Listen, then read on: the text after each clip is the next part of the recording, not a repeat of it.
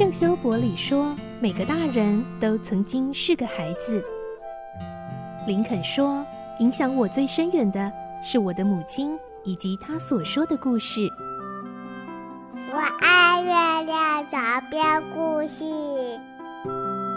晚安，月亮床边故事。小青姐姐邀请每一位大孩子、小孩子一起听故事，不管多忙，也要和你一起听故事。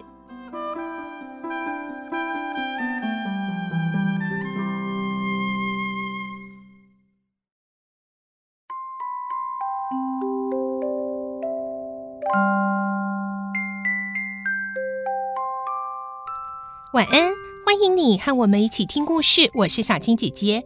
这个星期我们继续来听《怪盗与名侦探》，今天是第四十一集。我们会听到男爵的小女儿里耶在童言童语之间，竟然透露了重大的线索。而我们会听到呢，里耶还给了福尔摩斯一张小纸片，他说是从家庭老师的钱包掉出来的。而这张纸片又会有什么惊人的发现呢？来听今天的故事，《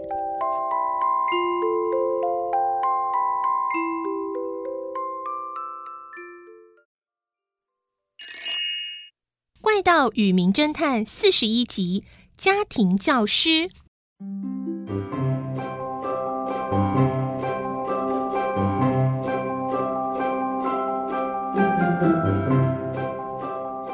男爵的小女儿里耶给福尔摩斯一小张纸片，那是一张计程车的车费收据，上面有号码八二七九。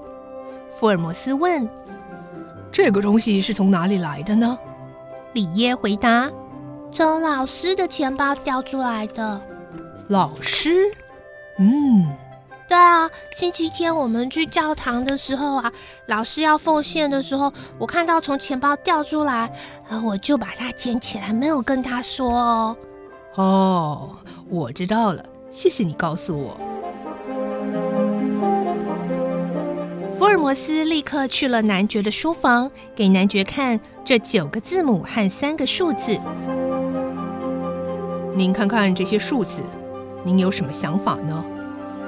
男爵回答：“嗯，这些就是小孩子当成游戏随便捡着玩的吧。”男爵没有把这些事情当做一回事。福尔摩斯接着收起他的笔记本，开始问起男爵有关家庭老师爱丽丝·杜曼的事。请问爱丽丝·杜曼是什么时候来您府上的呢？大约一年前吧。她上课很认真，学历也很好。我和太太都很满意呢。我怎么都还没看过她呢？哦，因为这两天她请假了。那今天呢？嗯，今天应该是回来了。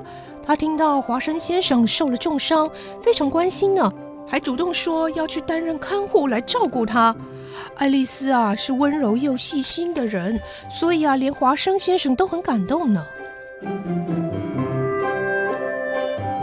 福尔摩斯想了一下，又问：“那么上个礼拜天早上他有出门吗？上个星期天呢、啊？就是窃案发生的隔天喽。嗯嗯，我得问一下我太太啊。嗯，她可能比较清楚。你等等啊。”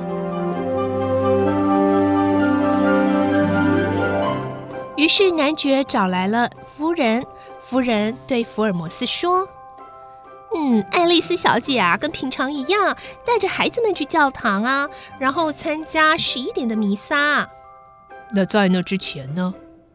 那之前，哎，我都不记得了，因为啊，前一个晚上才发生了窃案，不是吗？所以啊，到了隔天，我还是心神不宁的。关于爱丽丝小姐那时候在做什么，我已经记不得了。不过，哦，对了。星期六中午，我记得他有说，呃，星期天早上他可能要出去一下，好像是说他有个亲戚，好像是侄子吧，要从乡下来巴黎，所以他们要见面。哎，福尔摩斯，啊，你不会怀疑爱丽丝是嫌犯吧？啊，现在还不会，可是我想跟他聊聊。福尔摩斯上楼去到华生休养的房间，有位年轻的女子穿着像护士一样的白色衣服，正在喂华生喝东西。她看到了福尔摩斯，立刻回头微笑。哈，是他。原来他就是在那天车站哀求福尔摩斯，请他不要到男爵宅邸的蓝眼睛少女。福尔摩斯想到那天在车站对他的态度，觉得非常不好意思。原来他是这里的家庭老师啊！爱丽丝·杜曼亲切地为华生喝完东西之后，又为他的伤口换药，把华生照顾得无微不至。虽然鼎鼎大名的侦探福尔摩斯就在一旁目不转睛地盯着他，但他却没有丝毫害羞不安的神情。福尔摩斯说了几句话安慰华生，又向爱丽丝·杜曼道谢，就下楼了。他跟男爵借了车，到了附近的计程车行。小女孩里耶给他的收据上印有车行的地址。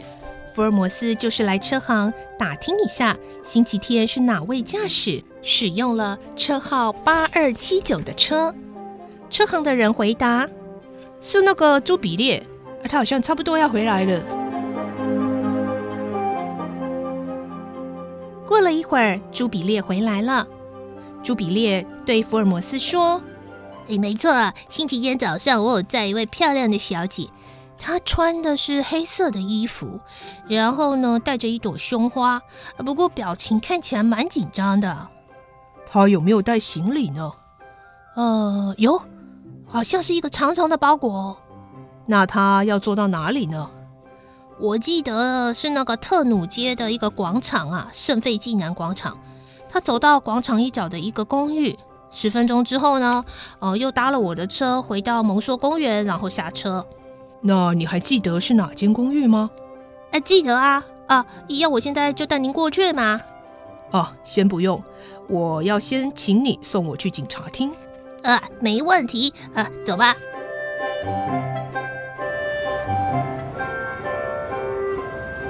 福尔摩斯到了警察厅，见到了葛尼玛探长，两个人讨论了一下，就一起搭了计程车，来到了特努街公寓附近的一间茶馆。这时候天色渐渐暗了，福尔摩斯向服务生要了纸笔，写下几个字，把这纸条交给那间公寓的门房。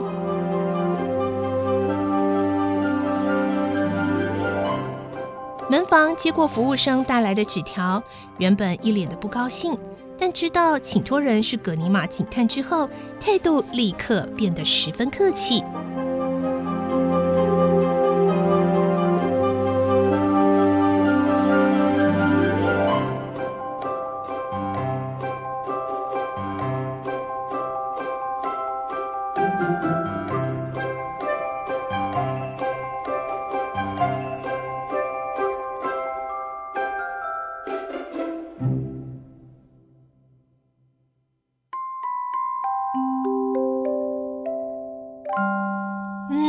怪盗与名侦探的故事呢，其实说到现在啊，已经渐渐进入尾声了耶。下个礼拜其实就要进入结局，但是呢，我们听到现在还是觉得疑团好多，线索未明，对不对？嗯，明天呢，我们会再继续来听，到底福尔摩斯跟葛尼玛联手之后，还会有什么突破性的进展呢？明天再继续来听这个故事喽。我是小青姐姐，祝你有个好梦，晚安，拜拜。小朋友要，